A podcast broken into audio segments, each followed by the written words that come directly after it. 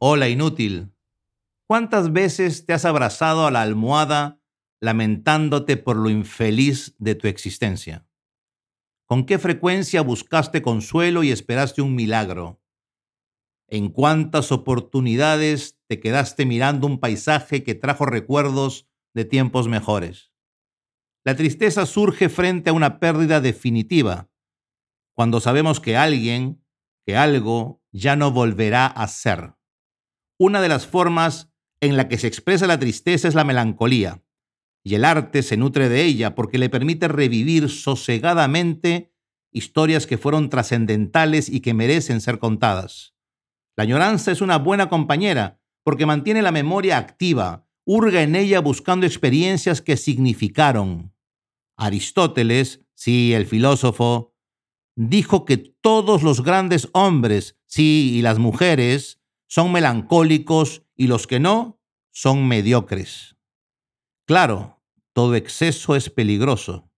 Vivir anclado al pasado es estéril o ridículo o peor dañino, porque nos convierte en reaccionarios, en odiadores del futuro y lánguidos admiradores de lo que ya fue. ¿Leíste Funes el Memorioso de Borges? Claro que no, perdóname la audacia. Ireneo Funes el protagonista de ese cuento, llegó a decir que era como un vaciadero de basuras, porque su memoria registraba y recordaba todo, hasta el más mínimo detalle. Demasiada melancolía puede llevarte al aislamiento y arrastrarte a la vorágine de un círculo vicioso que irá apagando tu personalidad hasta convertirte en un fantasma, un alma en pena que llora por lo que no fue, lamentando su mala suerte y maldiciendo al destino. Para superar la tristeza debes poner en valor el hoy y el ahora, recordando agradecido las decisiones que te trajeron a donde estás y el aprendizaje que te proyecta al futuro. Pero con cuidado, el exceso de optimismo condena la amargura. Los yo sí puedo, todo es posible, nadie nos gana, tienen sus límites. Porque seamos sinceros, con un mínimo ejercicio de autocrítica, podemos concluir que nadie puede mejorar sustancialmente a partir de sus propias limitaciones y son indispensables ingredientes nuevos para la cocina de tu cabeza. Existe una rama de la ciencia relacionada a los sistemas autoorganizados y complejos que explica cómo y por qué se dan fenómenos como los huracanes o la vida. A ver, en ambos casos, para formar un sistema nuevo, organizado y estable, se requiere de un elemento aleatorio. Sí, Entiendo, muy complicado. Vamos con los ejemplos. ¿Has oído hablar del efecto mariposa? ¿Tienes idea de cómo dos células unidas, digamos el óvulo y el espermatozoide, pueden formar un ser vivo? En ambos casos interviene el azar, elementos extraños ajenos a la historia individual de cada uno de los factores.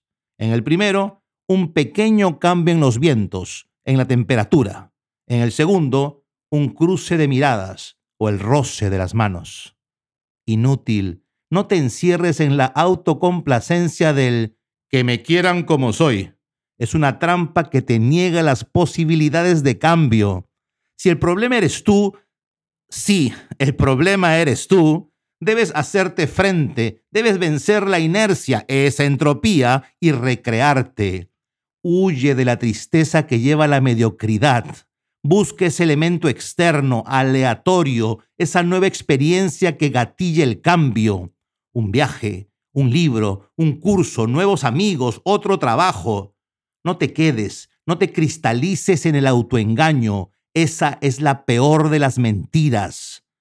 Todo cambia, todo se mueve, nuevas ideas suman nuevas experiencias, nuevos contextos nos hacen diferentes y nos mantienen vivos.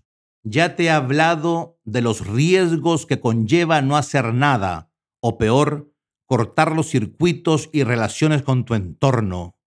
A ningún puerto llega un barco a la deriva.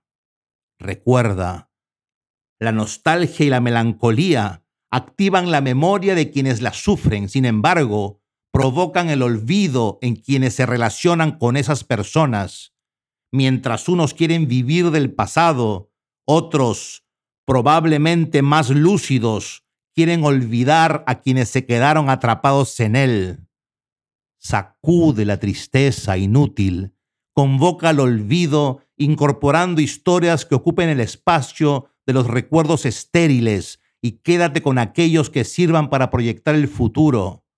Busca nuevas experiencias, ábrete al mundo, mira al mañana, consume el hoy hasta el exceso y que el pasado que no sirva para hacerte mejor sea borrado por una saludable amnesia que se deshaga del lastre y solo conserve lo que sea esencial e imprescindible para ser y realizarte. Con cariño, tu anticoach.